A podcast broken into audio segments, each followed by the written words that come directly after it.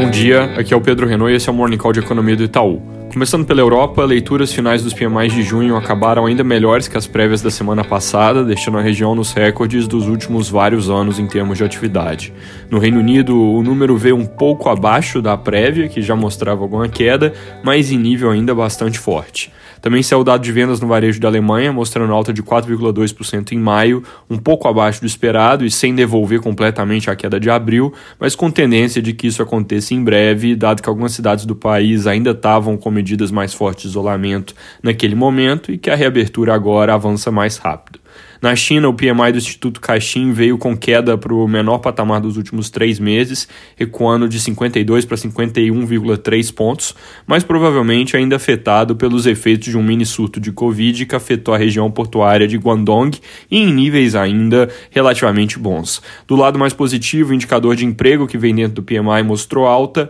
e a pressão de preços de insumos diminuiu no mês. Nos Estados Unidos, o PMI da indústria, que sai daqui a pouco, deve vir em nível alto na nossa expectativa e consenso de mercado, com ligeiro recuo de 61,2 para 60,9 pontos. Hoje também tem, como em toda quinta-feira, dados de pedidos de seguro-desemprego, para já ir aquecendo por payroll de junho, que sai amanhã, e além disso, tem dados do setor de construção e vendas de veículos. Sobre falas de membros do Fed, o Kaplan, que é um membro que costuma ser mais duro nas visões sobre inflação, diz que gostaria de ver retirada de estímulos, tapering, já antes do fim do ano, dado que acredita que já houve progresso suficiente em termos de inflação e que em breve esse também vai ser o caso para o mercado de trabalho. Aqui no Brasil, o noticiário ainda bem focado nas suspeitas sobre compras de vacinas, com atenção concentrada hoje sobre o depoimento do Luiz Dominguete Pereira, que acusa o Ministério da Saúde de ter cobrado propina para a compra de um lote de AstraZeneca oferecido pela empresa americana Davat Medical Supply. Jornais também comentam bastante sobre a situação do líder do governo na Câmara, Ricardo Barros,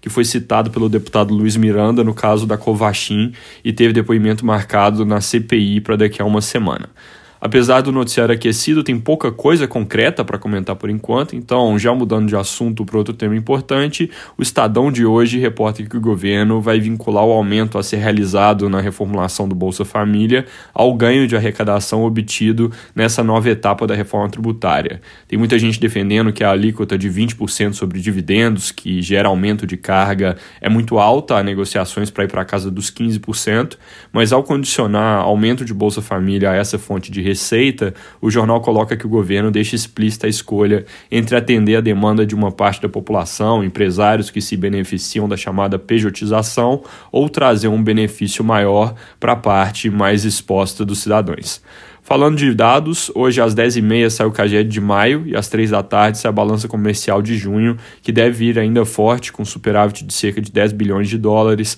puxada pela força de exportações, que obviamente se beneficiam dos preços elevados de commodities, também tem efeito defasado da depreciação do câmbio, e além, é claro, da demanda aquecida no mundo. Para terminar, a FGV divulgou o índice agregado de confiança do empresário em junho, basicamente uma média ponderada das divulgações dos últimos dias, mostrando alta para o patamar de 98,8 pontos, que é um nível acima do pré-pandemia. É isso por hoje, bom dia.